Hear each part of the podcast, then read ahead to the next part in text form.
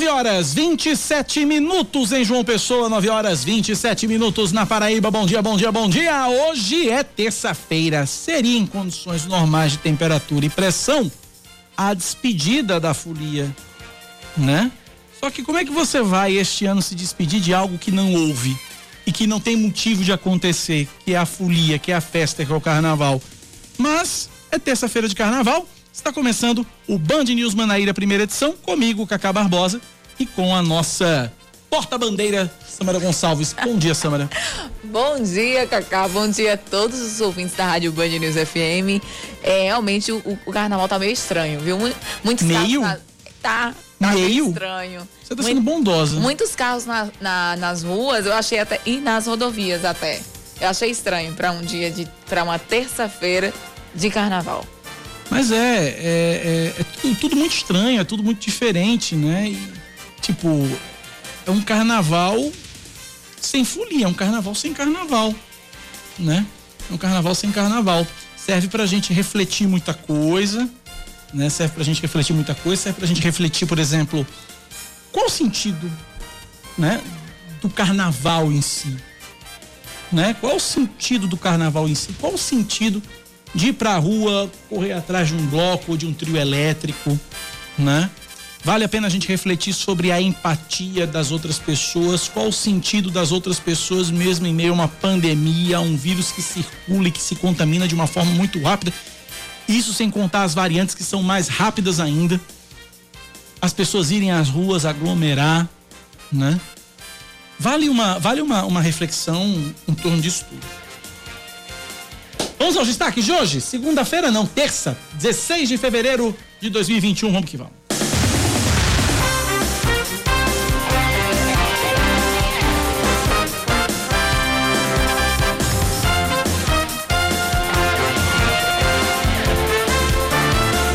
O governador da Paraíba, João Azevedo, participa amanhã de uma reunião com os demais gestores estaduais e o ministro da Saúde, Eduardo Pazuello, para cobrar um cronograma de entrega de vacinas.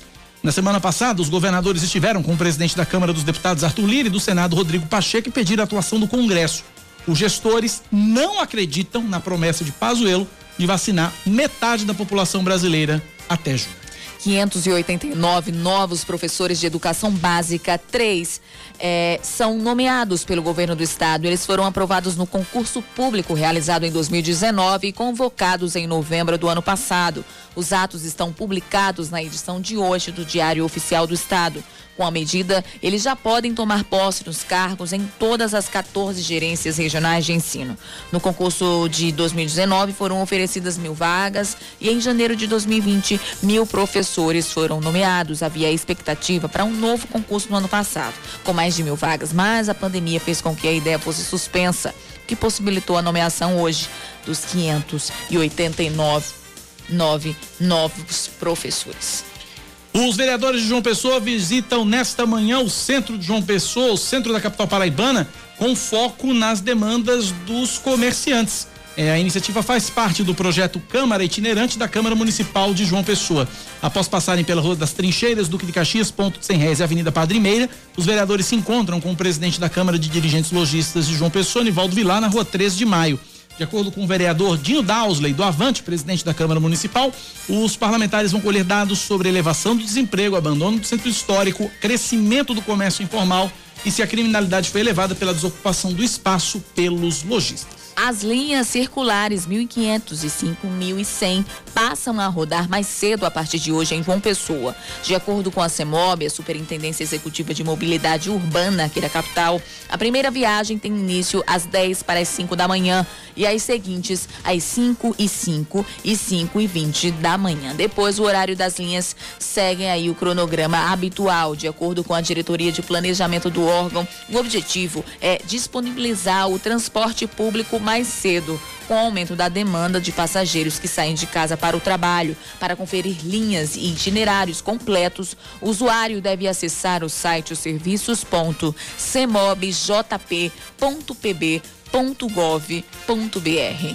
Informação, inclusive, que eu recebi, Samara Gonçalves, é que essa ampliação nessas duas linhas que eu tenho eu tenho 99,9% de certeza que são as linhas mais demandadas e mais é, procuradas, mais utilizadas pela população, 1.500, 5.100. Tenho absoluta, 99% de certeza disso.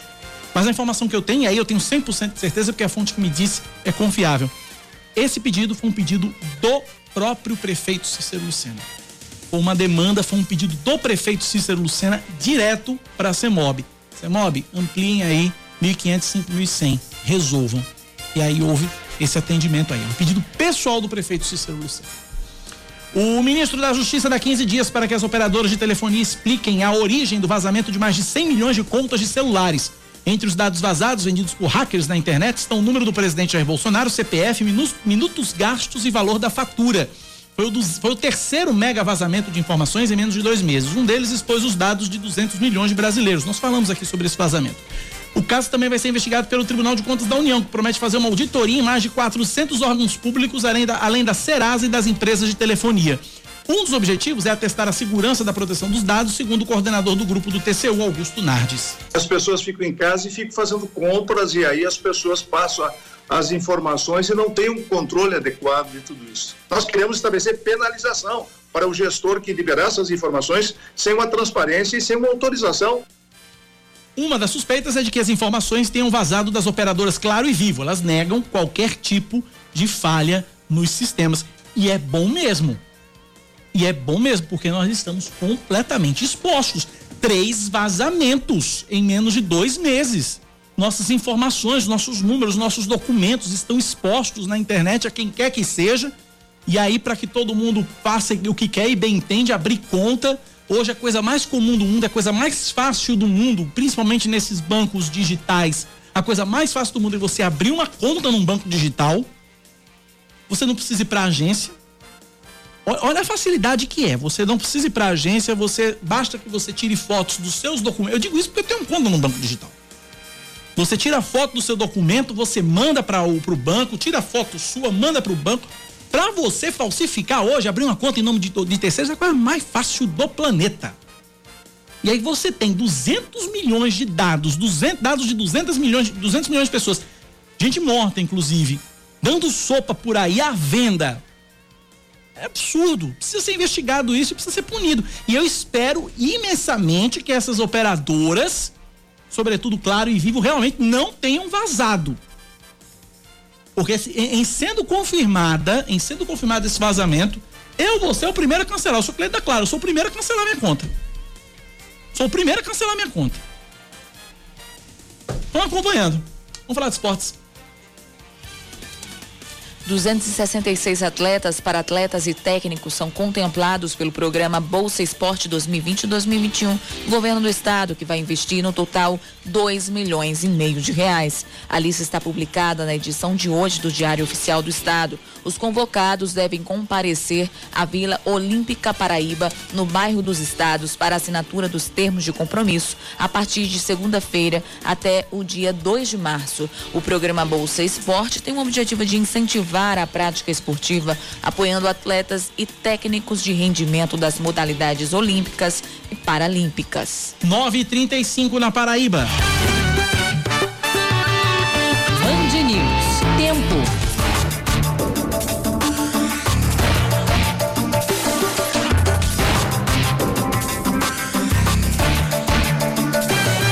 Terça-feira em João Pessoa deve ser de sol entre nuvens, com chuva passageira durante o dia e tempo firme à noite.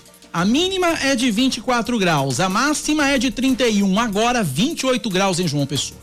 Na Rainha da Borborema, a previsão da meteorologia é de sol entre nuvens, podendo chover rápido durante o dia e a noite. Mínima de 22 graus, máxima de 31 neste momento.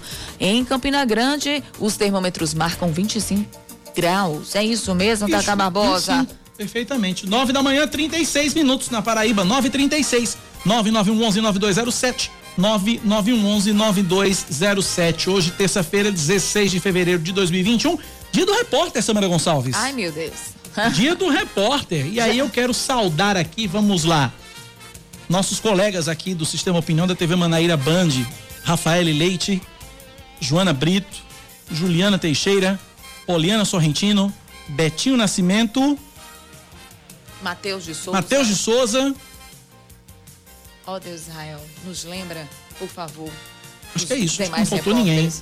Isso, é isso. Repórteres são esses. É, são esses. Então, um beijo carinhoso a cada um desses. e aí, a todos os outros repórteres, repórteres de TV, repórteres de rádio, todos nós aqui na Band News somos um pouco repórteres também. Aqui isso. a gente faz de um tudo, né? Uh, aqui a gente cobra escanteio, bate para cabecear, porque a rede também exige isso. Eu tô aqui ancorando, mas de repente, ontem mesmo, terminei ontem aqui o programa, já entrei no station trazendo notícia nacional, e isso acontece com o Sam, isso acontece com a Aria, com, acontece com o Oscar, com o Leandro, com a Aline, com o Yuri, enfim. Todos nós aqui na Band News somos um pouco repórteres, então a todos os repórteres, rádio, televisão, jornal, internet, revista, o que for, parabéns pelo dia de hoje.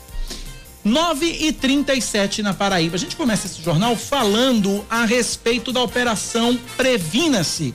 Seis, meia dúzia, seis bares já foram fechados em João Pessoa durante essa ação que checou denúncias de aglomeração e poluição sonora durante o carnaval. Ontem à tarde, Yuri Queiroga e Aline Guedes, no Band News Manaíra, segunda edição, conversaram com o Roger Guerra, que é o secretário do PROCON de João Pessoa, sobre essa força-tarefa que tem apoio da SUDEMA, Vigilância Sanitária e das polícias civil e militar. Vamos ouvir.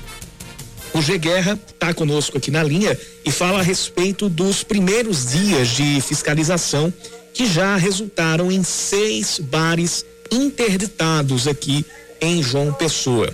Bom, para começar, essa fiscalização, ela, ela, ela é de maneira generalizada ou é, como diríamos, sob demanda, à, à medida em que denúncias são oferecidas contra determinados locais? Então, nós tá, atuamos tanto através das denúncias quanto em não havendo essas denúncias específicas, nós trabalhamos bairro a bairro, pegando todos os estabelecimentos comerciais que prestam esse tipo de serviço com aglomeração ou com apresentação de música ao vivo. Secretário, você já tem um, um balanço parcial a respeito dessa, dessa ação, de quantos estabelecimentos foram fiscalizados, quantos foram interditados? É, temos sim. Nos dois primeiros dias de carnaval, né, nos dois únicos, na verdade, dias de carnaval, é, é, nós fiscalizamos cerca de duas dezenas de estabelecimentos, promovemos a suspensão do funcionamento, ou seja, o fechamento de seis desses estabelecimentos por encontrar situações mais graves e notificamos para regularizar a, algumas irregularidades que, que foram encontradas de dois estabelecimentos nos mais diversos bairros da capital. E quais são as irregularidades assim que vocês mais encontraram, as mais comuns? É, e nós,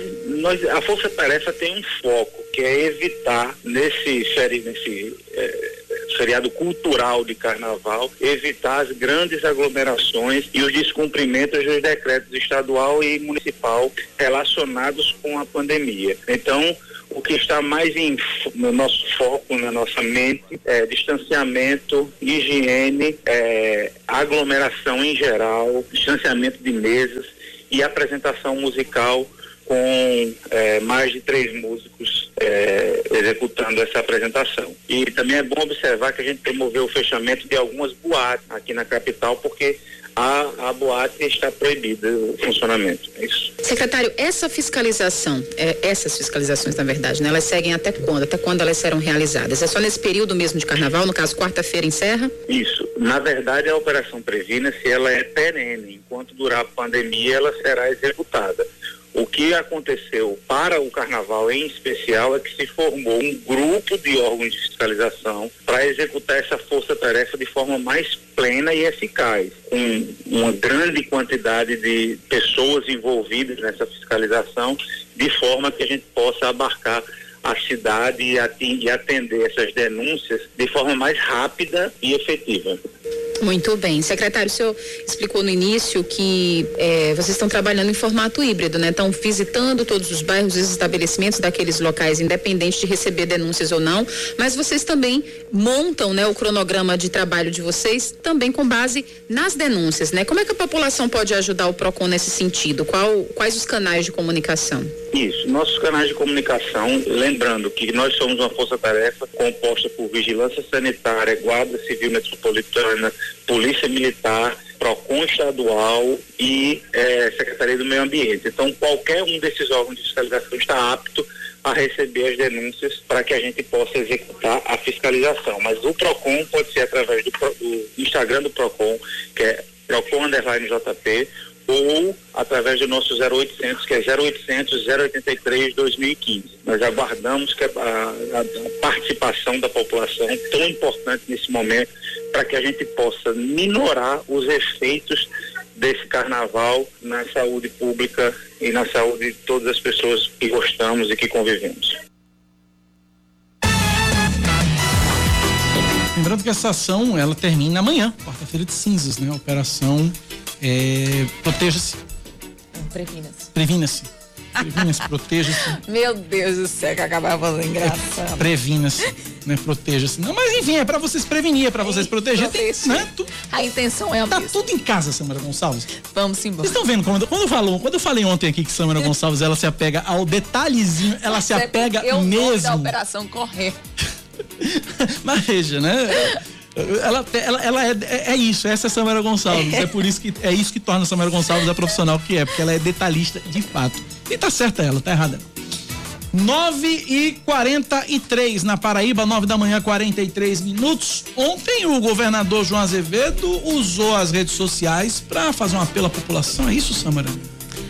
É, o governador João Azevedo recomenda que os paraibanos não aglomerem durante o carnaval e diz que a melhor forma de brincar é em casa. Em tom de apelo, o gestor ainda alertou que o distanciamento social é fundamental para não aumentar o número de pessoas contaminadas pela Covid-19 e, consequentemente, diminuir as hospitalizações e os registros de mortes pela doença. Para que a gente possa ter essa passagem deste período de carnaval com isolamento, com distanciamento social, com cuidados com higiene e uso de máscaras principalmente. Essa é uma preocupação porque os números a cada dia vêm aumentando na Paraíba. O número de internação, o número de casos diários vem aumentando e a gente precisa ter esse cuidado para que o sistema de saúde não entre em colapso. Então, só há essa possibilidade se houver uma cooperação por parte de toda a população. Infelizmente, os números estão aumentando e, ao mesmo tempo, que agora nós temos um instrumento para lutar contra essa doença, que é a vacina, nós precisamos conciliar as duas coisas. Sobre a imunização, o gestor aproveitou a oportunidade do programa de rádio do governo do estado, o Conversa com o Governador, para dar detalhes do assunto que foi tratado durante uma reunião com os novos presidentes do Senado e da Câmara Federal, Rodrigo Pacheco e Arthur Lira, respectivamente.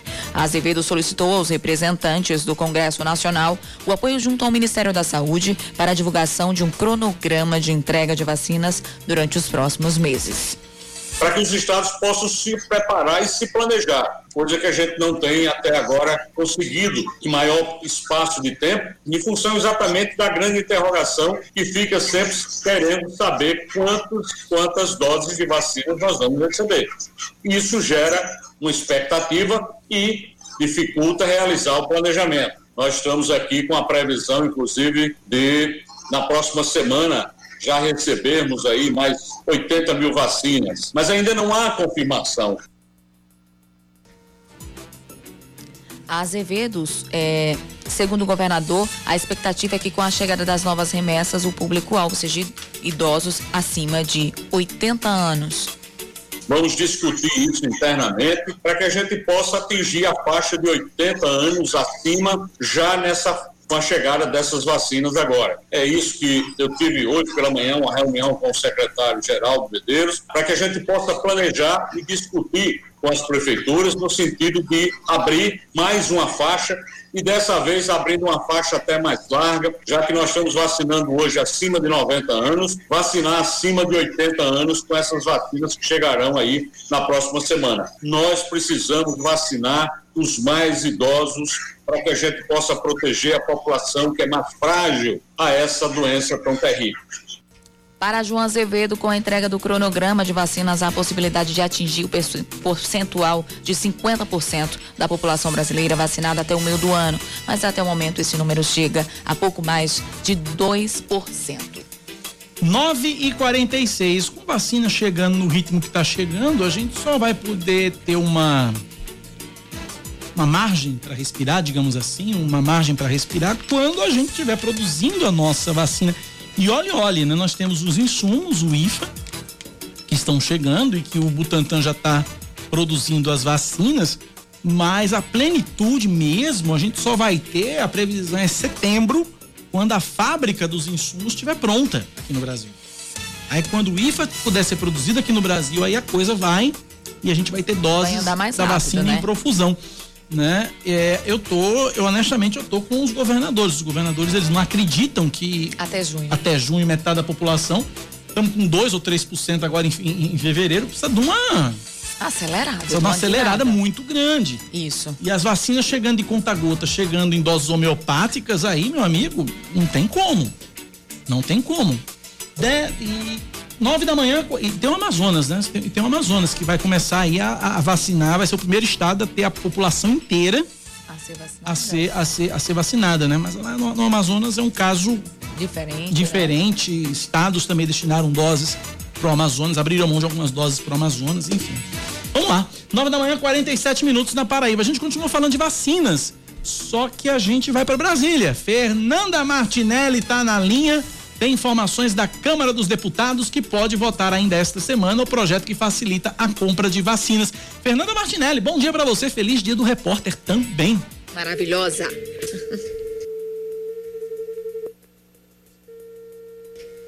Houston. Brasília. Fernanda. Cadê Goiás? Fernanda? Minha gente, cadê? Distrito Federal. Planalto Central. Vamos restabelecer esse contato, Cacau NASA. Rosa. Temos problemas. Enquanto isso, Vamos pros nossos ouvintes? Vamos sim. 9911-9207, vamos lá? 9911-9207. Caramba, tem muita gente aqui, tem uns áudios aqui que estão atrasados aqui que eu não tive tempo de colocar no bloco local, mas deixa eu colocar aqui. Vamos lá, 9911-9207, vamos embora. Bom dia, Cacá Barbosa. Aqui é Moraes Neto. Eu quero fazer uma denúncia.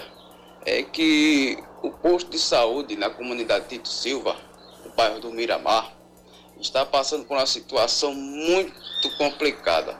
Não se tem um verificador de pressão, não se tem material para fazer curativo e o atendimento na unidade de saúde é péssimo certo? A gente procura o médico, a gente não consegue fazer aquilo que a gente quer fazer. Né? Meio, meio uma pandemia, a gente sabe que cheio de restrições, mas a gente fica com a sensação que o atendimento médico no posto de saúde é por cara. Porque a gente vê as pessoas conseguem é, exame, conseguem cirurgia, e, e eu que estou precisando de fazer exames e, e outros procedimentos médicos através do SUS e não consigo. Está uma situação muito difícil aqui no posto de saúde da comunidade Tito Silva. Aí, portanto, a apelo do ouvinte Moraes Neto, a gente vai atrás da Secretaria de Saúde. com certeza, já estou encaminhando essa demanda para Ari. Ele vai atrás agora conversar aí, saber o que está acontecendo com a assessoria de comunicação no posto de saúde Tito Silva, porque até curativo está faltando. Pois é. 950, agora sim, contato refeito, Brasília, no telefone, Fernanda Martinelli, sobre o projeto que está em votação, que deve votar ainda essa semana na Câmara dos Deputados, e facilita a compra das vacinas. Vamos lá, de novo, do jeito que a gente fez a primeira vez. Fernanda Martinelli, bom dia, feliz dia do repórter para você. Muito bom dia a você, Cacá Sâmara. É, feliz dia do repórter também. E uma homenagem né, a todos os nossos colegas que estão na rua ou não, mas que estão sempre de olho na notícia. Essa é a nossa função. Então, quero parabenizar todos os colegas repórteres, porque mais do que uma profissão, isso é uma paixão. A gente sabe disso, né, Cacá? Verdade. Vamos falar das vacinas? Me conte essa história, esse projeto, sai ou não sai? Parece que sai. A previsão é de que o projeto que facilita a compra não só de vacinas, mas também de insumos como seringas e agulhas, seja votado agora na próxima quinta-feira, né? Depois de amanhã. Essas sessões que vão acontecer quinta e sexta são virtuais. Parlamentares vão poder votar de forma remota nas suas residências. Na próxima semana, aí sim terá eh, presença dos parlamentares para a instalação das comissões permanentes. Mas o foco essa semana deve ser voltado justamente para esse projeto. Essa é uma preocupação que foi apresentada pelos governadores na reunião que eles tiveram tanto com o presidente do Senado e também da Câmara, quanto com o ministro da Saúde, justamente porque já começa a ter estados com ameaça de que falte vacina. Na semana passada, o Senado Federal aprovou um projeto que facilita as compras através do consórcio COVAX Facility e também diminui para um prazo de cinco dias toda a questão de regulamentação e uso emergencial das vacinas. Por conta disso, acabou havendo um mal-estar entre a Agência Nacional de Vigilância Sanitária, a Anvisa, e o Congresso Nacional. O presidente da Câmara, Arthur Lira, deu aquela leve cutucada na Anvisa, dizendo que a agência tem que se atualizar e ter novas medidas para aprovação da vacina por causa da urgência do uso da vacina contra a Covid-19 toda a cobrança da Anvisa é para que os prazos de regulamentação não sejam diminuídos, como foi diminuído no caso do projeto que foi aprovado pelo Senado da República. Então, existe essa possibilidade de que na quinta-feira, às 10 horas da manhã, uma sessão virtual, a Câmara analise mais um projeto para a compra de vacinas. Há uma preocupação imensa de que falte vacinas, até porque a maioria dessas imunizações tem a necessidade de duas doses para que a população possa ficar realmente protegida. Os governadores não acreditam muito na promessa do ministro da Saúde em imunizar cerca de 50% da população até junho, justamente porque já estão faltando doses e também há um problema em relação à logística relacionada a seringas e agulhas fora todas as denúncias de furafilas e também de pessoas, profissionais de saúde, que não estariam aplicando as vacinas corretamente. Alguns flagrantes estão são vendo, sendo veiculados nas redes sociais de pessoas que apenas colocam a seringa sem ter nenhuma dose dentro. Então, essas são questões muito graves que têm que ser apuradas. O objetivo do Congresso Nacional é analisar projetos para compra de vacinas, justamente para que a população, até o final de outubro, possa ser imunizada em sua maioria, Cacá. Obrigado, Fernanda, pelas informações direto de Brasília, informações sobre esse projeto de lei aí que facilita o acesso às vacinas. Vamos acompanhando tudo, tudo isso. 9 e 53 na Paraíba, 9 da manhã, 53 minutos. Pro WhatsApp 9911-9207, mais ouvintes participando. Bom dia, Cacá. Ivanilson, motorista de aplicativo de Mangabeira. Meu querido, é, eu queria fazer um apelo, acho que é a CEMOB, né? É, para ver se consegue retirar aqueles camelôs que ficam ali no cruzamento da, acho que é Almirante Barroso, que vem, que é o Parque Solão de Lucena ali, com a Santa Elias, que a gente que vai descendo ali a Santa Elias sentido mercado central, não consegue ver os carros que vêm dali do, do da Parque Solão de Lucena, da Almirante Barroso para para subir para ali para vir esconder pelotas. Ali a gente não consegue ver os carros. Quando a gente vê, estica o pescoço que vê alguma coisa, o carro já está totalmente dentro da, da via. Então fica complicado. Nesses dias pode acontecer algum acidente aí. Um abraço aí a vocês aí do, do da, da Band News. Em, em um segundo tudo pode mudar. Acho que aí é mais sedurbo, embora seja um problema que afete o trânsito ali naquela, naquela área. Eu é. sei, eu sei da, qual é a área que ele está falando e o ouvinte tem razão. É, mas é Sedub. Sedub é que disciplina o comércio ambulante da, do, ali na, na, na, cidade. Inclusive, eles iniciaram um trabalho agora de reordenamento. Sim. Não sei como é que está no centro da capital, mas iniciaram em Oitizeiro, também na orla da capital.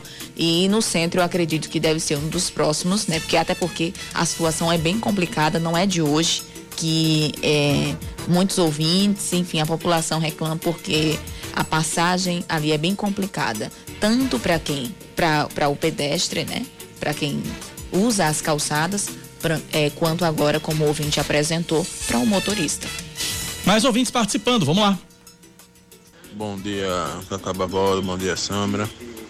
Mas aí, várias praias aí, vários bairros em João Pessoa, onde acontece, acontece é, são aglomerações e a fiscalização em mesmo Mangabeira eu não vejo nenhuma.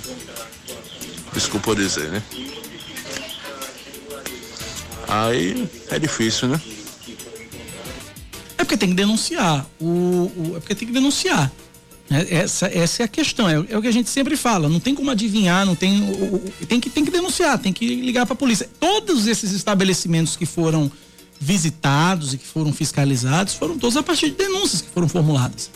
Né? Isso, foram a partir de denúncias, inclusive eu, eu como eu fiz aniversário ontem, saí para comer alguma coisa fora com Sim. os amigos, né?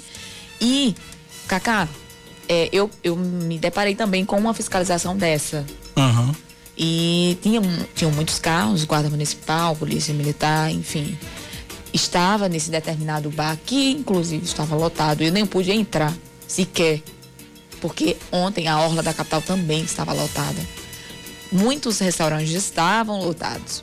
Mas é como você disse, existe a denúncia e eles vão até o local. É. E eu, me- eu, eu me deparei com uma dessas fiscalizações ontem. Inclusive estava até é, congestionando um pouco o trânsito, porque devido a alguns carros parados na rodovia, na, na via, melhor dizendo. Então, a a situação estava bem complicada, mas me deparei com uma dessas fiscalizações. Ou seja, está acontecendo realmente, é, mas precisa ser denunciado. Tem que ser denunciado, tem que haver a denúncia, tem que ser a denúncia. E um ouvinte aqui, a respeito dessa história do vazamento de informações das operadoras, ele pede, ele, ele manda o nome, eu, eu tenho o nome dele, eu tenho o número do telefone dele, ele pede para não ser identificado e assim será. Não, não vou falar o nome dele, nem o número do telefone. Ele apenas diz o seguinte: é, como ex-trabalhador de telemarketing, é, por uma operadora de telefonia, posso dizer que o sistema é falho e facílimo de ser quebrado pelo próprio sistema, que por si já é defasado e só serve para monitorar o operador quando ele atinge dois minutos a mais, quando tira a pausa para ir no banheiro ou alimentar-se. Qualquer hacker em qualquer parte do mundo pode entrar no sistema de qualquer operadora do Brasil e colher esses dados. Não duvido. Não duvido. Não duvido. Tanta coisa que acontece que a gente Cada, cada coisa, cada, cada negócio que eu vou te falar, viu? Vamos lá. Ah, Souza Neto, fala com a gente, Souza. Bom dia, Cacá. Bom dia, Samara. Ô, Cacá, que feriado desmantelado é esse, hein? Que na verdade não é feriado, né? As lojas tudo abertas e não tem ninguém no meio da rua. Pelo amor de Deus, o pessoal faz sarabá mesmo pra ter o feriado, foi? Um abraço a todos. Você respondeu, não é feriado. Aliás, carnaval nunca foi feriado. Carnaval nunca foi feriado. O que acontece é um ponto facultativo. Né? É dado ponto facultativo. E pra mim é a maior hipocrisia do planeta Terra, né? Porque ponto facultativo é aquela história. Imagina aqui, é, ponto, Samara, Samara, que é nossa chefe, decreta: olha, amanhã é ponto facultativo aqui na rádio, só vem trabalhar quem quiser. Esse é o sentido do ponto facultativo. Seria meu sonho. Né? Mas quem é que vem trabalhar por iniciativa própria num ponto facultativo quando é, quando é facultado a Opcional. você, quando é dado a você o direito de ficar em casa? Não, não vem, né? Não vem. A não ser que queira fugir de casa, aconteceu alguma coisa. É. Mas não vai acontecer. Não vai, então, meu amigo, o cara, olha, o cara quando sai de casa, ele vai pra qualquer canto, menos trabalhar. Menos. Então esse negócio de ponto facultativo é uma hipocrisia gigantesca. Ou você dá feriado ou você não dá. Ponto, acabou-se. Agora o negócio, ah, porque é ponto facultativo. Não funciona. Não cola muito não, viu? Vamos lá, pra gente fechar essa rodada. Flávio de Cabedelo, fala Flávio. Que tem que denunciar. Bom dia, Cacá. Bom dia, Samara. Aqui é o Flávio de Cabedelo. Nesta manhã de terça-feira, estou ligando aqui só para desejar esse dia a vocês, né, que fazem esse jornalismo paraibano ser o melhor jornalismo do Brasil. Obrigado por transmitirem todas as notícias. Obrigado por nos manter informados sobre o trânsito, sobre política, sobre tudo que acontece na nossa Paraíba e ao redor. Um abraço, que Deus continue abençoando vocês e que vocês são referência no jornalismo brasileiro. Um abraço e um segundo tudo pode mudar. Obrigado, Flávio. Se a gente tá obrigada. aqui, se a gente tá aqui, a gente tá aqui porque tem gente como você aí do outro lado do rádio, ouvindo, prestigiando, dando é, audiência e mais que isso, é, nos dando a credibilidade, nos no- acreditando no nosso trabalho, acreditando no que a gente faz aqui. O que a gente traz aqui de informação, a gente vai atrás, a gente busca, a gente confirma, sabe? É, é- essa é, esse é o princípio do, do, do, do- verdadeiro jornalismo, né? É diferente, por exemplo, de uma notícia do grupo de WhatsApp. Compartilhe com quantas pessoas você puder, porque vai acabar o 13 terceiro, a notícia mais, o, o meme mais velho que minha avó. O fake. Né? A fake news mais velha que a minha avó. Mas vez em quando aparece lá, não, porque tem o 13 terceiro vai acabar, veja os nomes dos deputados que vão, que votaram contra. Aí um monte de deputado, eu digo que eu conheço que é tudo de Pernambuco. Um morreu, o outro é ministro, outro é isso, outro é aquilo, outro é aquilo, outro, enfim. Aí vai compartilha. Enquanto você pulava carnaval, aprovaram, fim. Então, gente, essa é a diferença do jornalismo profissional, do que a gente pratica aqui na Rádio Band News, e a diferença do que circula no WhatsApp. Essa é a grande diferença. Essa é a grande diferença. E a gente só faz isso porque tem gente como você, eh, Flávio, e como vários outros ouvintes, que acreditam no nosso trabalho e que respeitam o, o nosso trabalho. E que faz saber, faz a gente saber que está no caminho certo, É. que está fazendo a coisa certa, que está prestando serviço. Não está aqui a troco de nada, né? Mas está aqui para servir vocês. Verdade, verdade. Ainda mais em tempo de pandemia, né? Que a gente tá aqui dando cara a tapa, se arriscando, a- a- se expondo a- ao vírus. Desde o início. Né? Desde o início. Porque agora todo um mundo ano. voltou realmente a trabalhar, mas no início, No início nem nós todo mundo estávamos tava aqui. Nós estávamos aqui. Eu, particularmente, tô escapando, Nossa. né? Samara também está escapando. Estamos escapando na medida do possível, graças a Deus. Tomando todos os tomando todos os cuidados. cuidados. E é assim que tem que ser. E é assim que a gente. E, e dessa função a gente não abre mão. Verdade. De jeito nenhum. A gente não arreda o pé. Dá, dá, dá, dá, dá- pode dar na canela. O sangue na Sangue canela. dá na canela. E a gente aqui. A gente tá- Vamos embora. 10 e pro 2, intervalo, a gente volta já já. Você está ouvindo Band News Manaíra, primeira edição. Agora 10 horas e 7 minutos, a Justiça Federal atende a um pedido dos Ministérios Públicos Federal, Estadual e do Trabalho na Paraíba, garantindo prioridade de vacinação contra a Covid-19 para pessoas a partir de 60 anos de idade. A decisão liminar é da juíza Vanessa Figueiredo dos Santos Lima foi proferida ontem. De acordo com a magistrada, a vacinação dos trabalhadores da saúde que não atuam na linha de frente do combate ao coronavírus deve ser suspensa retomada apenas quando for atingida a meta geral de vacinação ao público idoso. A decisão, porém, garante que esses profissionais de saúde que já receberam a primeira dose podem receber a segunda a apresentação do cartão de Mediante apresentação. mediante aí a apresentação do cartão de vacinação com o primeiro registro. Em casos de descumprimento, a União, o Estado e a Prefeitura da capital estão sujeitos a multa diária de 10 mil reais por dia, até o limite de 300 mil reais e multa pessoal de 500 reais por dia para os respectivos gestores, até o limite de 15 mil reais. A Secretaria Estadual de Saúde confirma 995 novos casos de Covid-19 e 13 mortes nas últimas 24 horas em toda a Paraíba. Com isso, de acordo com o boletim divulgado ontem, o número de pessoas que testaram positivo desde o início da pandemia é de 205.579. Ah, 155.205 pacientes se recuperaram e 4.255 morreram. A ocupação total de leitos de UTI adulto pediátrico e obstétrico é de 53% em todo o estado. Na região metropolitana de João Pessoa, o índice de ocupação de leitos de UTI adulto é de 64%, em Campina Grande 50% e no Sertão 74%. Até agora, mais de 91 mil doses das vacinas contra a Covid-19 foram aplicadas na Paraíba, de acordo com o sistema de informações do Plano Nacional de Imunização. Mais cinco pacientes manauaras recebem alta do Hospital Universitário Lauro Vanderlei após se recuperarem da Covid-19. Três homens e duas mulheres foram liberados ontem à tarde e agora estão hospedados na casa de acolhida São João Paulo II da Arquidiocese da Paraíba. Dez pacientes seguem internados. Dois deles são do primeiro grupo de amazonenses transferidos para João Pessoa em 17 de janeiro e estão na ala de clínica médica. Os outros oito fazem parte do segundo grupo. Desses, dois estão na UTI. Seguindo com mais um destaque para você: 107 municípios paraibanos estão sob alerta de perigo potencial de chuvas fortes, de acordo com o Instituto Nacional de Meteorologia.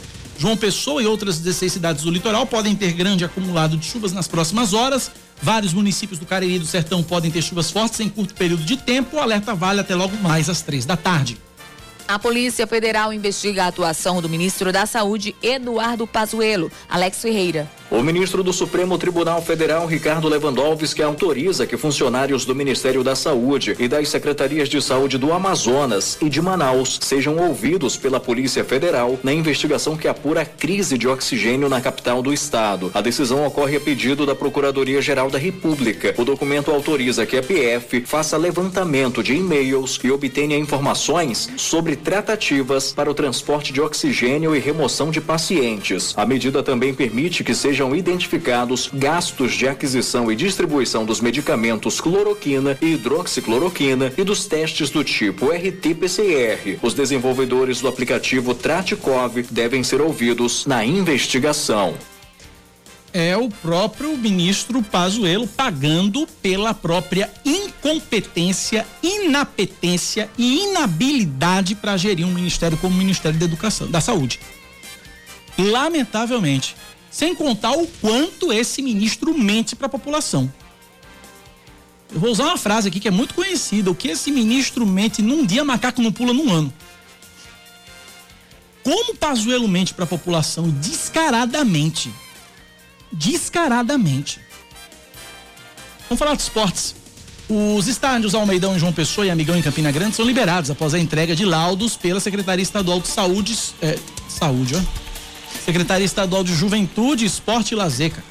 Com isso, eles podem receber tanto os jogos do Campeonato Paraibano quanto as partidas da Copa do Nordeste, competição que começa em menos de duas semanas. O Botafogo estreia no Nordestão em casa contra o 4 de julho no Piauí, no outro sábado. Já o 13, que começa jogando fora de casa contra o CSA em Maceió, tem a primeira partida no, Amigão, dia 6 de março, contra o Altos do Piauí. 10 e 12 na Paraíba, 10 da manhã, mais 12 minutos. 9911 9207, o nosso WhatsApp, o WhatsApp da Band News FM. Voltando para Brasília, é isso? Com certeza. Vamos lá, Fernanda Martinelli. Centrão apresenta resistência em relação ao decreto de Bolsonaro que facilita a compra de armas. É você mais uma vez, Fernanda Martinelli. É isso mesmo, Cacá. Estamos de volta e Bolsonaro já começa a enfrentar uma resistência em relação ao Centrão, bloco de parlamentares que tem o apoio do Palácio do Planalto e que, em contrapartida, também apoia as decisões de Jair Bolsonaro, ou pelo menos os projetos que ele encaminha ao Congresso Nacional. Esse bloco é liderado pelo presidente da Câmara, Arthur Lira, e agora já começa a ter uma divisão. Esse decreto foi publicado sexta-feira editado pelo presidente da República e aumenta o limite de armas para cidadãos comuns e também para agentes prisionais e policiais, além de membros do Ministério Público. Também houve alterações no porte de armas e também nas questões relacionadas à aptidão psicológica. Por exemplo, alguém que antes quisesse comprar uma arma teria que ter um laudo fornecido por um psicólogo cadastrado na Polícia Federal. Agora, só é necessário que haja um laudo assinado por um psicólogo com registro no Conselho Regional de Psicologia. Foram várias mudanças, essa é apenas uma delas. O aumento na compra de armas também, aumento de 4 para 6 para o cidadão comum e de 4 para 8 para os policiais e agentes prisionais. Então, toda essa mudança mexeu com as discussões no Congresso Nacional como o presidente da República conta com o apoio restrito do Centrão, ele já começa a perceber essa resistência, porque esse decreto de armas é algo que mexe no costume dos brasileiros. E muitos parlamentares que fazem parte desse grupo do Centrão é, são muito ligados a esses costumes, justamente para não perderem votos. O grande desafio de Jair Bolsonaro é já nessa primeira votação desse decreto conseguir um apoio por parte é, dos parlamentares que compõem o Centrão. Esse assunto é muito debatido há muito tempo no Congresso Nacional. O novo presidente do Senado, Rodrigo Pacheco, já se disse contrário a essas alterações. Ele disse que esse é o momento de pensar em vacinas e não em armas. E agora resta ao presidente Jair Bolsonaro e a sua equipe conversar com cada parlamentar principalmente na Câmara, para receber o apoio em relação a todos esses projetos que tratam de armamento. De acordo com o próprio Jair Bolsonaro, ele não fez nada de absurdo. Ele apenas regulamentou questões, pontos do é, processo que já existe em relação ao Estatuto do Desarmamento no país. Então, agora é sentar, conversar, mas muitos parlamentares estão contra o presidente da República, Jair Bolsonaro, porque apoiam a ideia de Rodrigo Pacheco. Essa não é hora de pensar em armas, é hora de pensar em vacinas. E agora, esse tema vacinas, pelo que parece, está sendo colocado em segundo plano pelo presidente da República. Obrigado, Fernanda Martinelli, pelas informações direto de Brasília. Tá aí, portanto, para você, ouvinte da Rádio Band News. 10 da manhã, mais 15 minutos na Paraíba, 10 e 15. O bom desse programa são os bastidores. 10 e 15 na Paraíba, Samara. Além da pandemia, o clima desfavorável nesta época do ano e a estiagem prejudicam a produção e colheita de agricultores na Paraíba. Para garantir a segurança alimentar de produtores rurais que comprovaram a perda de 50% da produção agrícola, o governo do estado liberou mais de 5 milhões de reais para o pagamento do Garantia Safra, como explica o governador João Azevedo. O Plano Safra, ele é uma ação tripartite, participa governo federal através do Ministério da Agricultura e Abastecimento, o Estado e também os municípios. Essa portaria autoriza o pagamento do benefício que é pago aos agricultores quando o município onde eles moram comprova a perda de 50% da produção agrícola. Nós vivemos numa região de semiárido e por isso muitas regiões sofrem ainda com a estiagem. Então nós vamos fazer o pagamento integral, na verdade são 5 milhões de reais que o governo do estado aporta para que as pessoas recebam e possam evidentemente continuar produzindo para auxiliar nesse momento de dificuldade quando você tem perdas para a agricultura. Até o momento, 25.471 famílias já foram contempladas com os recursos referentes a esse período. E o benefício ainda irá contemplar agricultores de 58 municípios paraibanos até o final deste mês. Esse mês são agricultores de 58 municípios que vão receber o pagamento. Garantia Safra, ele tem como objetivo, eu já disse, garantir a alimentação, a segurança alimentar dos agricultores familiares que vivem nessas regiões e que sistematicamente você tem problema de estiagem. Então, os agricultores serão beneficiados em mais de 50, são 58 municípios precisamente que irão receber no final de fevereiro essa ajuda do governo estadual, investimentos na ordem de 5 milhões de reais. O pagamento será feito integralmente em parcela única de 850 reais. 10 e 17 na Paraíba, intervalo mais um. A gente volta já já com outras informações para você aqui na Band News FM. Continue participando com a gente. 9911 9207 9911 9207. A gente volta já. Band News FM. Em um segundo, tudo pode mudar.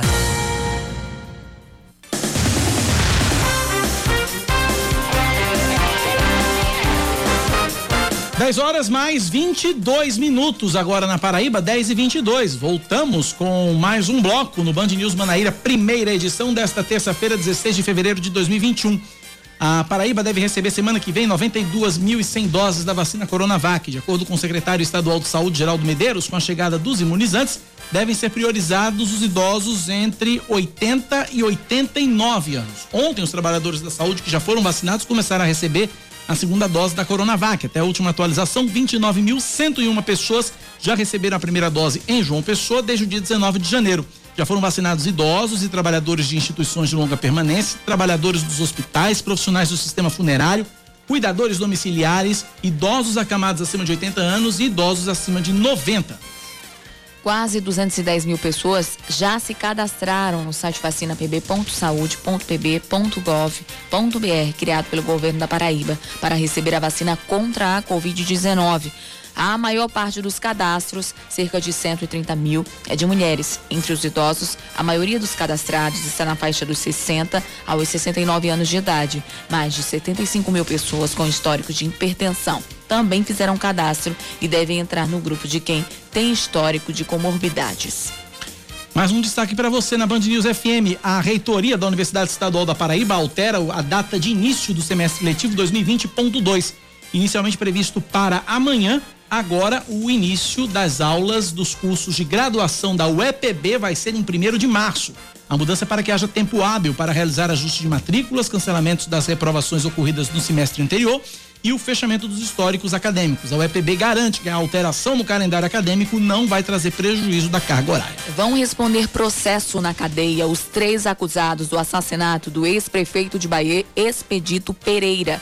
O Ministério Público entrou com pedido de conversão da prisão temporária em preventiva na última quarta-feira que foi aceito pela juíza Andréa Galdino do primeiro tribunal do júri de João Pessoa na sexta. O sobrinho de Expedito, ex-candidato a vereador em Bahia, Ricardo Pereira, foi apontado como mandante do crime. Jean Carlos da Silva Nascimento é acusado de intermediação e Leão Nascimento dos Santos é apontado como a pessoa que atirou contra o ex-prefeito. A principal linha de investigação é de que Ricardo teria planejado a morte de Expedito para encobrir crimes patrimoniais contra o tio cometidos durante a campanha eleitoral. As farmácias registram um novo recorde de resultados positivos para Covid-19 em testes rápidos. De acordo com a associação que representa o setor, o índice saltou de 13 para 22% nas últimas duas semanas. No Amazonas, a situação ainda é mais grave. A cada 100 testes feitos, 48 dão positivo.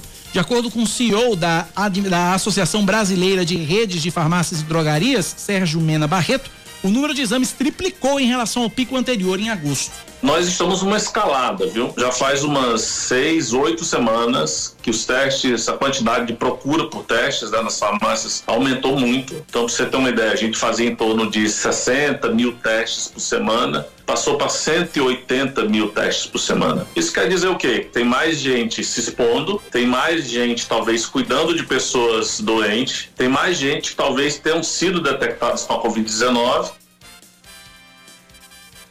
é muita coisa, é assustador isso, é assustador. Vamos falar de esportes, vai.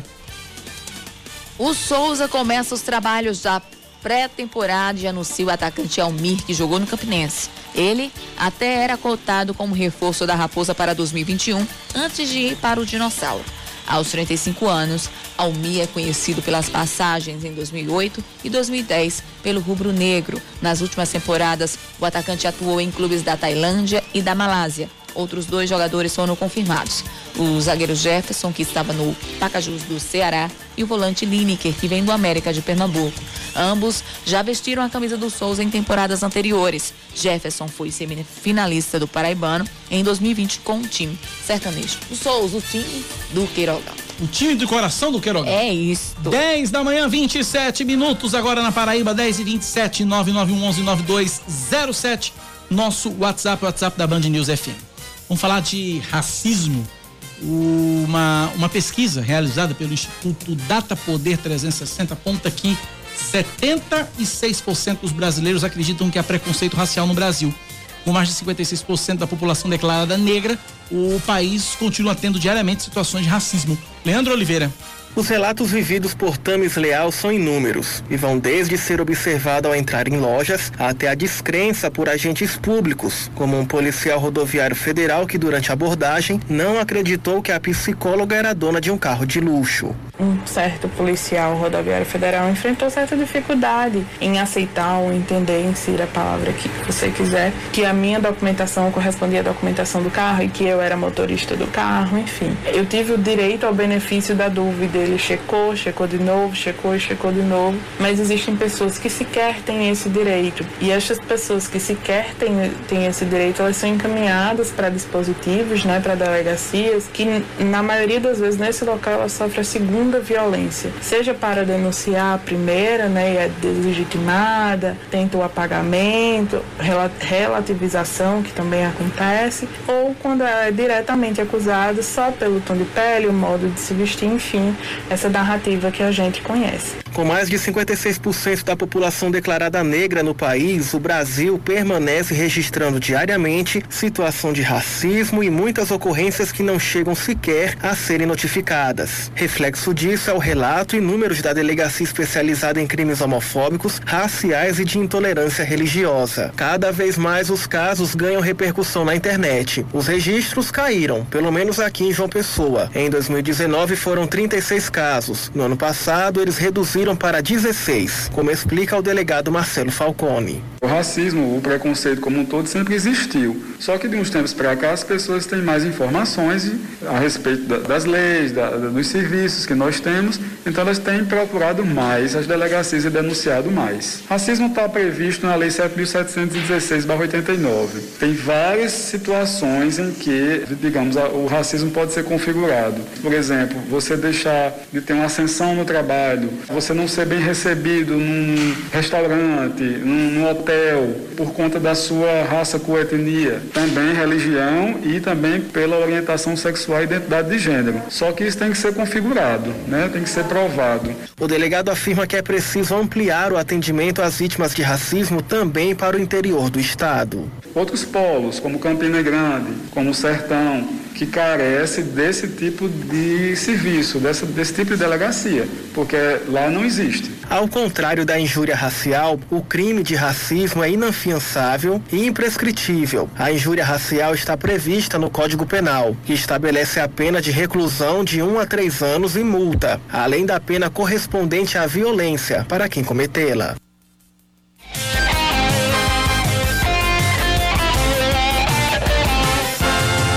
10 e meia na Paraíba, 10 da manhã, 30 minutos. Eu vou continuar com o Leandro Oliveira agora falando sobre o comércio que está aberto neste carnaval por causa da pandemia.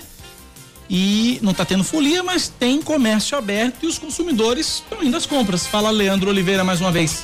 Quem diria em pleno carnaval e o centro de João Pessoa aberto e funcionando normalmente, ou teoricamente. A circulação de pessoas no entorno do Parque da Lagoa era pouca. Em algumas lojas sobrava vendedor e faltava cliente. Por outro lado, a comerciante Ana Paula Alves se surpreendeu. No estabelecimento dela, especializado em artigos de casa, o movimento nesta época de folia, pela primeira vez em 19 anos, foi grande. Fui pega de surpresa esse ano, né? Mas fui pega de surpresa mais ainda porque deu movimento, né? A gente trabalhou no sábado, assim, será que vai dar movimento ou não? Mas Deus, o pessoal veio, assim que a loja abriu às 8 horas, estava cheio aqui na frente.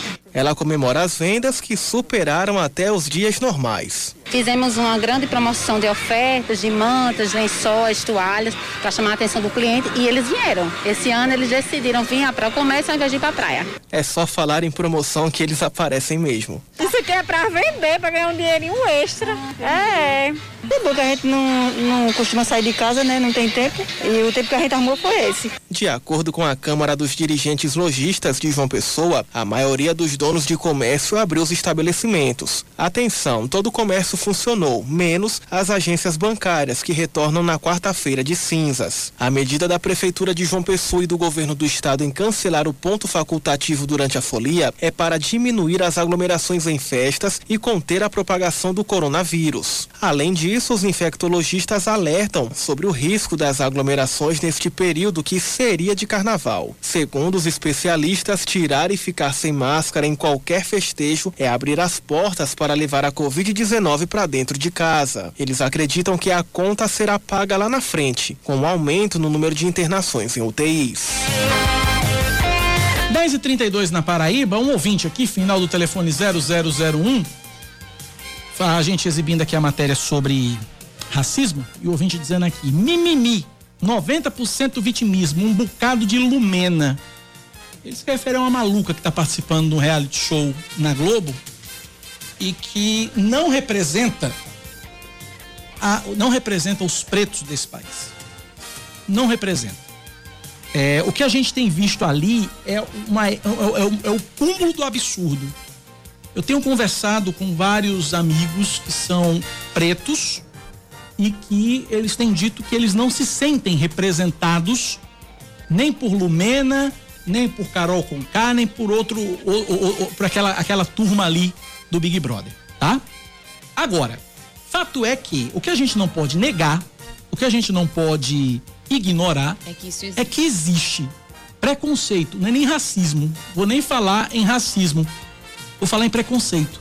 Existe preconceito, preconceito com a cor da pele, preconceito com a sua condição social, preconceito ou não. Ou, se, ou somos todos hipócritas aqui? Né? Lógico que existe. A gente não pode negar. E eu vou dar um exemplo que uma situação que eu passei, uma situação que eu passei. É, eu fui, eu, eu, eu, eu precisei ir numa, numa, numa determinada loja alguns anos atrás. Fui comprar uma geladeira e um fogão. Fui comprar uma geladeira e um fogão pro meu apartamento. E eu tava com dinheiro. Tinha recebido uma grana, em dinheiro mesmo. Recebido uma grana de um trabalho que eu fiz um evento que eu, uma série de eventos que eu fiz, que eu apresentei. E aí recebi a grana, recebi o, o, o dinheiro, não, tinha, não tive tempo de, de ir no banco. Eu digo, não, vou comprar e vou levar esse dinheiro aqui. Aí beleza, cheguei na loja, vi lá o preço e tal. Quando eu cheguei na loja, olhei o preço, ninguém, nenhum vendedor veio me atender. Porque eu tava de short e camiseta. Eu tava com a camiseta velha, porque eu tinha saído de casa. Eu, sou, eu, sou muito, eu sou muito tranquilo, eu não, não sou. Eu só, eu só me arrumo, gente. Eu só me arrumo para apresentar programa na televisão. Quem me conhece fora na televisão sabe que o meu traje é, é para vir trabalhar é calça jeans, camiseta. E super-herói. Né, camiseta de super-herói. E quando eu tô, e quando eu tô em casa, é, short, camiseta, quando eu vou no supermercado ou na padaria, short, camiseta, sandália. Eu sou muito desapegado com isso, eu não me arrumo. E aí, beleza, fui pra loja. Na loja, tava até, tava, até descabelado tal. Tá, saí- Naquela situação. naquela situação. Saí. Eu não, eu não trabalhava em televisão como, como, como hoje. Beleza, entrei na loja tal, percebi que um vendedor olhou meu troncho pra mim. Aí beleza. Entrei, olhei, vi a geladeira tal. Fiquei parado na fila da geladeira. Só olha. Só olhando, esperando que algum vendedor Viesse atender. viesse me atender. Passado um determinado tempo, dois ou três minutos, eu tava com dinheiro na mão, no bolso da bermuda. Tirei o dinheiro da bermuda, no meio da loja. Disse, ei, eu tenho dinheiro, eu vim comprar esta porcaria dessa geladeira e desse fogão. Ninguém vai me atender, não? Sem mentira nenhuma. Três vendedores voaram pra cima de mim. Menina. Três vendedores voaram pra cima de mim. Vejam bem. Sou branco. Só porque eu estava mal vestido. E quantos e quantos casos a gente não conhece dessa natureza? Já ouvi Acontece vários. Muito. Eu conheço uma. Eu tava até na manicure um dia desse e ela falando. Eu cheguei com dinheiro. Do mesmo jeito, eu cheguei com dinheiro pra comprar na hora. Que eu tinha acabado de terminar umas unhas Uhum. e eu tava com dinheiro, não tinha conseguido juntar. Cheguei numa determinada loja de material de construção, conhecidíssima aqui em João Pessoa. E ela disse que chegou com Santa Baiana do jeito que ela tava no salão e ela saiu. Quando chegou lá, Cacá, ninguém atendeu ela. Pois é. Ela saiu chorando, ela veio pra casa. Chorando porque ninguém disse, não tem condição, ninguém me atendeu. Eu tava com dinheiro pra comprar. Ela, é- ela, nesse caso, ela tava mal vestida, normal, e é- era preta. Né? Mas a gente não, no, no caso, enfim, é, é muito complicado. A gente não isso, pode aqui. julgar pela aparência. E a gente não pode ser hipócrita aqui, porque nós, todos nós, temos, todos nós temos um pouco de preconceito dentro de nós. Infelizmente. É inegável. Eu não vou aqui bancar o santo e dizer, não, eu não sou preconceituoso, eu respeito todo mundo. Eu tenho alguns preconceitos dentro de mim que eu luto contra eles todos os dias. Assim como você de casa tem, Samara Gonçalves deve ter, cada um de nós tem, nós somos humanos. O que a gente não pode, o que a gente deve, na verdade, é lutar contra esses, esses preconceitos. Primeiro os preconceitos dentro de nós, para depois lutarmos com os preconceitos, contra os preconceitos que estão na sociedade aí e, de, e lu- lutar para que isso não se repita, para que essas práticas não se repitam. Como, por exemplo, o que esse ouvinte relatou pra gente aqui. Vamos ouvir. Bom dia, Bodinils. Bom dia, Cacá. É, ouvindo aí a notícia aí sobre racismo aí, também passei pela mesma situação em uma blitz aqui é, na ladeira do Rangel. Só que como realmente fala na reportagem, como não tem como a gente provar é, sobre o racismo e que o oficial tomou tal atitude, não tem como a gente denunciar, né? Porque não tem como provar. É a palavra de um civil contra um oficial, né? Essa é a grande questão. Essa é a grande questão. Pra gente fechar essa rodada, mais um ouvinte participando com a gente. Vamos lá, 9911-9207. Bom dia, Cacá. Bom dia, Band News. Aqui é Jorge do aplicativo. É, é, a terça-feira pode estar o comércio aí aberto, mas aqui o bairro de Manaíra só tem aberto mesmo padaria, supermercado e posto de gasolina. O restante do comércio aqui está praticamente 90% tudo fechado. Aqui, em média, que a gente tem manhã 10 corridas, eu até agora aqui eu só fiz duas corridas em Manaíra. Tá um caos. Aqui em Manaíra tudo parado. Começa aqui não tá funcionando não. É, comércio.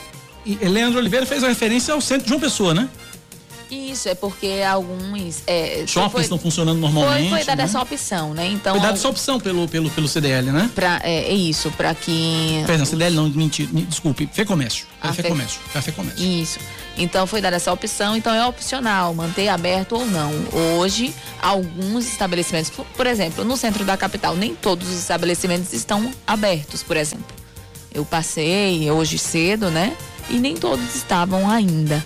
Mas. E nem todos vão abrir. Pode ser que hoje, inclusive hoje, que é terça-feira, talvez. Estejam um maior número fechado. É, Exatamente. De, de estabelecimentos Abram- abram- fechados. Abram menos estabelecimentos. Isso, mas Expectativa. como o nosso ouvinte acabou de relatar, em Manaíra realmente só tem padaria, supermercado, É. a maioria é, é, preferiu fechar nesse, nessa terça-feira que não é feriado, mas enfim, é carnaval, né? Mais uma participação. Bom dia, Cacá. Bom dia, Sambra. É, novamente aí, eu também passei por isso já, numa loja em Mangabeira, de calçado, né? Que eu não vou citar o nome. Eu fui comprar um sapato, tava sandália, entrei, de short, é, camiseta. Fiquei quase 15 minutos procurando um vendedor e vendedor vendo, queria comprar um sapato e ninguém atendeu. Terminou, eu fiquei tanto ódio, mandei ir para aquele canto e saí da loja e fui comprar em outra. Dessa loja eu não entro mais. E é bem conhecida em João Pessoa. Que o nome é verde. Pronto. Mas tem vários estabelecimentos que acontece isso. O pessoal é, humilha a pessoa. Porque carro do, do vestimento da pessoa. E Pois é. tem muita Aí, Ivanildo não vai mais na loja do, do, do- do nome do verde. verde. Ele disse que ficou com tanto ódio. Ai, meu Deus, eu não aguento Ivanildo, não. Ô, Ivanildo. Ele é engraçado. Mas é, mas, mas é, é, é uma história. Mas é uma situação. situação, é. Minha gente do céu, isso aí é só. A gente falou alguns, alguns exemplos. E já, já teve essa, essa enxurrada aí de, de, de ouvinte falando que já passou por uma situação parecida. E assim vai, tantas e tantas outras que tem piores, piores que acontecem. Eu acho que esse, esse tipo de preconceito é um dos mais comuns em relação né, à questão, à condição financeira, a fazer pré-exposições, pensando que a pessoa não tem dinheiro algum só porque chega com sandália, com, enfim, como você mesmo disse, descabelado, pensando que a gente não tem como comprar, mas se engana. Às vezes quem chega descabelado e com sandália arrastando tem mais dinheiro do que quem chega em cima de um salto ou com a chave balançando numa loja. 10h42, intervalo, a gente volta já já.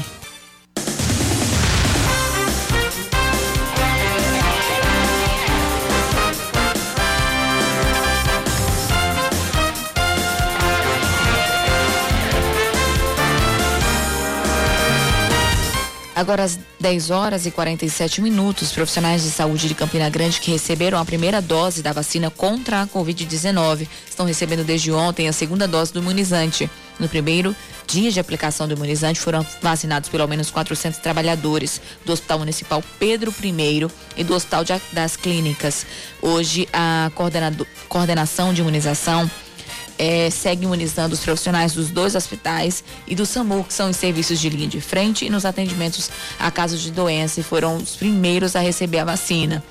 De acordo com a Secretaria Municipal de Saúde, no decorrer da semana, a vacinação vai ser estendida para profissionais de outras unidades que também receberam a primeira dose no início da campanha.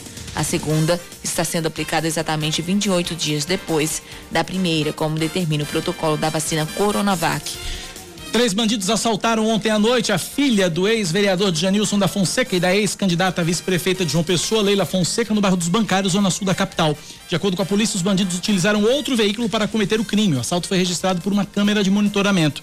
O veículo dirigido pela jovem foi fechado pelo carro em que os criminosos estavam e ela foi abordada. Eles fugiram logo após o crime, levando o carro da vítima, um Onix branco, placa NQA 3901.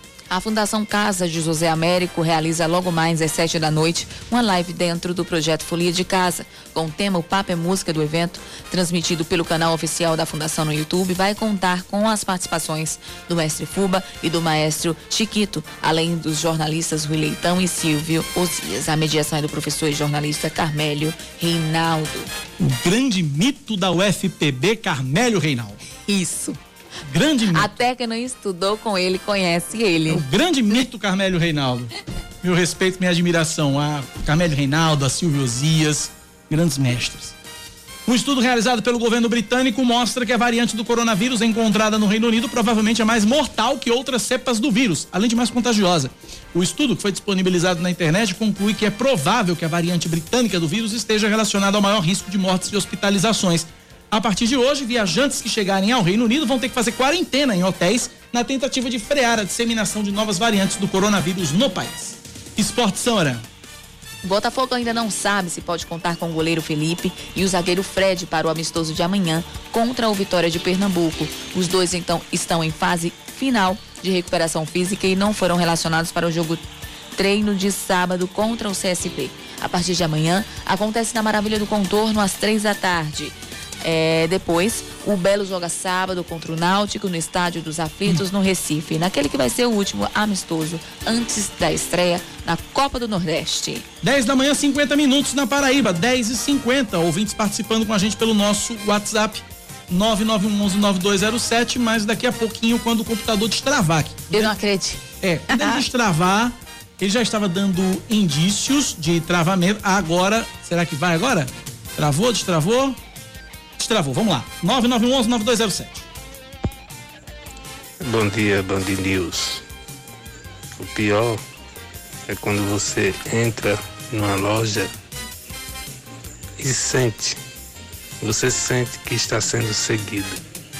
Você olha por lados e vê algumas pessoas olhando para você, são funcionários da loja, são vendedores, não se aproximam para oferecer alguma coisa, uma ajuda, uma coisa, mas fica observando, fica filmando, fica disfarçando com o telefone celular. Isso é que é pior. Muito obrigado. Obrigado, ouvinte, pela participação. Também, eu já, já vi vários. Quem nunca entrou numa loja e viu o, o vendedor no pé do cliente, né? Você andando nos corredores, olhando, você vai dar uma olhada. Isso. Aí vai o vendedor pra cima de você, seguindo você, né? E aí, meu amigo, olha, eu honestamente, eu quando o vendedor vem, vem, vem, vem no meu pé, eu dou meia volta. Eu dizia, eu saio da loja na mesma hora. Aí eu só digo assim, tá, tô dando uma olhadinha. É, dando uma olhadinha. Tô só dando uma olhadinha, né? Porque assim, é, fica naquela pressão, né? É a aquela gente pressão. compreende, porque eles, eles têm que bater média. Mas pressiona o cliente, sabe? Eu acho tão, acho tão Eu acho que quando. É assim, tem que tudo ter um tão meio termo, né? Tem tantas lojas que sabem lidar com isso. Isso. Eu acho que quando Né? a gente fica meio que constrangido. É constrangedor. Mas aí, olha, eu tô por aqui, qualquer coisa se precisar, viu? Exato, é, te isso. Eu acho sensacional quando o Pronto. vendedor faz isso. Porque aí, quando a gente realmente precisa, olha, tem Você aquela outra é- roupa, a gente até achou a roupa necessária, que às vezes. Aí só diz assim, ó, vem aqui. Chega aqui, ó. Agora Acabou, só passa isso aqui, porque passa no nome dele, no caso, É, na comissão, é, né? é. Tudo certo. Aí é isso, Mas é sabe? Tem- mas, é, mas é horrível quando o vendedor fica no pé, sabe? Fica no É pé. muito ruim. É horrível. E não vai levar não, e não vai levar não. Aí eu fico constrangida, porque é difícil dizer não. É muito ruim. É não, muito aí, complicado. não, e tem o seguinte, tem a loja, você entra numa loja e você tá, você tá olhando vários produtos. Aí o vendedor chega, olha, esse produto é assim, assim, assado. Esse daqui é assim, assim, assado. Esse daqui é assim, assim, assado. Oi? É meio difícil, ai. Ah, gente, é, precisa, enfim, consultoria nessas lojas, em algumas lojas urgentes aqui no centro também. 10h53. Yuri, é? Queirogão. Vamos lá, então. Esportes com Yuri Queiroga. Ontem, durante o Band News Manaíra, segunda edição, eu tinha falado com a Aline Guedes que esse carnaval tá pra lá de estranho. E não só o carnaval. Desde o início da pandemia, tudo, ou quase tudo, virou de cabeça para baixo. Em vários setores. E o futebol não escapou disso. Muito menos o futebol brasileiro. E aí eu posso citar duas estranhezas aqui pelo futebol tupiniquim. Uma é o Campeonato Brasileiro ainda estar por terminar. Oxe, será que, tam- será que a gente, por, por uma ocasião só, quis também copiar a temporada europeia, começando num ano e terminando no outro? Claro que não. Claro que isso foi uma imposição por causa da paralisação em virtude da pandemia. Mas tá estranho, tá. E a segunda estranheza é o Campeonato Brasileiro, em pontos corridos, caminhar para um jogo que tem um caráter de final, mesmo não sendo na última rodada, mas sendo na penúltima, que é Flamengo e Internacional. Que bom que a gente está tendo um campeonato sendo decidido na penúltima rodada ou, quem sabe, na última, dando graça a algo que nos últimos anos já vinha perdendo essa graça. A gente, a gente vinha os a gente vinha vendo as equipes campeãs conquistando o seu título com quatro, cinco rodadas de antecedência. Isso meio que tirava um pouco o brilho do campeonato. Às vezes você tinha o risco de chegar à última rodada com tudo definido e o pessoal ia só cumprir tabela, ia somente se despedir, fazer aquela pelada entre amigos de fim de ano. Nesse ano está sendo diferente. Mas eu ainda mantenho a minha predileção pelo campeonato à moda antiga, de turno único com um mata-mata entre os primeiros colocados. Mas hoje termina sendo comercialmente algo um pouco demodê. Existe essa vontade de vender o campeonato, de estender o campeonato brasileiro para também aumentar a sua rentabilidade comercial, e isso é uma das explicações para que se mantenha esse formato de pontos corridos em turno e retorno sem a realização de um mata-mata. E também tem a explicação técnica da coisa, você premiar os times que têm o melhor planejamento a longo prazo. Nesse ano, a gente não viu eh, as equipes chegando a um patamar de tudo definido antes da última rodada, muito por causa da pandemia, dos impactos da pandemia. Isso quebrou o planejamento de todo mundo. Então, de certa forma, esse foi um dos fatores para que o Campeonato Brasileiro chegasse ao estado de coisas que está agora. Não sei se o de 2021 vai ser desse mesmo jeito, porque a gente ainda vai ter o rescaldo dos prejuízos causados pela paralisação e também dos prejuízos humanos causados pela, pela pandemia do coronavírus. Mas hoje eu acredito que essa coisa que a gente tem hoje no Campeonato Brasileiro, de uma decisão de título ainda por se fazer, com três equipes de olho na, no título, no campeonato, é algo pontual, é algo de ocasião. E quando as coisas voltarem ao normal, se voltarem, a gente já deve voltar a ter aquele mesmo marasmo dos anos anteriores. A ver. 10 da manhã, 56 minutos, 10 56 agradecer o Petrônio. Petrônio, bom dia, Cacá, saudações rubro-negras, mais um pontinho ontem, vamos que vamos, rumo a, continuando na primeira divisão, se Deus quiser. Um abraço pra Foi, você, foi Petrônio. empate, não? Foi empate. Sim. Empate é um ponto. E é. É, no futebol, quando você ganha. desentendida. No futebol, quando você ganha a partida, você leva três pontos. E quando você empata, é um ponto. Ah, Entendeu? Então o, o, o, o esporte empatou com o Bragantino, um pontinho a mais na frente. E é, você estava dizendo que o Bragantino não sabia. É uma- é uma grande- Era é uma grande incerteza, incógnita. uma incógnita. É uma grande incógnita, E aí, Bragantino. aí o esporte pelo menos né, não Empatou, caiu mais. Tudo certo. 10 e 57 Eu quero trazer rapidinho, antes pra gente, pra gente fechar o programa, Diga. é, uma, uma- um questionamento aqui. Alguns políticos aqui da Paraíba estão circulando a informação de dois políticos aqui na Paraíba que estariam com Covid-19. Um deles estaria na UTI de um hospital em São Paulo. Vou dar nomes aqui. É, o prefeito de Cajazeiras, José Aldemir. José Ademir até que saiu informação. A informação, as informações são desencontradas. As informações são desencontradas porque há quem diga que conversou. Porque é o seguinte: a família diz que José Ademir não está com Covid. Mas há quem diga que conversou com o médico, dono do hospital onde o doutor Zé Aldemir estava internado. E ele disse que estava E o médico, o doutor Ítalo Kumamoto, disse que estaria, com- disse que doutor Zé Aldemir estaria com Covid. Então, é um negócio, uma informação completamente desencontrada.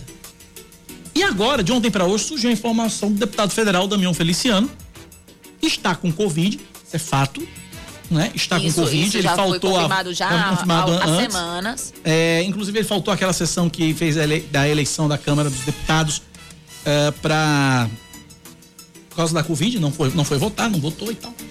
Mas está circulando a informação de que ele estaria internado no UTI do Hospital Sírio-Libanês em São Paulo. e a família não confirma.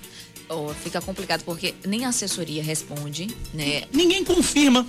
As- é, é, não sabe ainda, não tem informações. Uma não responde, outra não diz não ter informações a respeito da situação do Damião. E outra coisa, a gente entrou em contato, eu disse, não, já que ninguém fala, então vamos atrás do Ciro, Ciro Libanês, que é o hospital onde o hospital não passa informação de paciente. ele disse que não passava, nem que eh, o hospital não pode passar informação, nem de que sequer ele está internado lá. Então ele não pode nem confirmar isso. Então, tipo, aí vem a pergunta: a quem interessa esconder a informação? Informação é uma pessoa pública, é um deputado federal.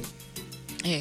Já, já, já deveria ter se pronunciado, ter, ter dado alguma nota oficial, pelo menos É. pra dizer, ó, ele está internado. Existem tá pessoas que não gostam tá. do deputado Damião Feliciano, que é uma que pessoa querem. querida, é uma pessoa bacana, todos gostamos dele. Eu, particularmente, gosto do deputado Damião Feliciano. E, e aí? Como é que fica? Fica nessa, o cara tá com Covid, não tá com Covid, o cara tá internado, não tá internado, e aí? Que a gente precisa de uma informação concreta, né? Até pra dar pra os, Pois como é. você disse, pra pessoas que gostam dele, pra pessoas que votaram nele.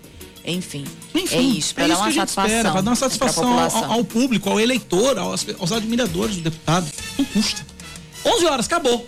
Volto amanhã cedinho, 6 da manhã. Samara chega às 9h20 pra apresentar comigo o Band News Manaíra, primeira edição É isso. quarta-feira de cinzas. Vem aí o Band News Station. Valeu! Cheiro.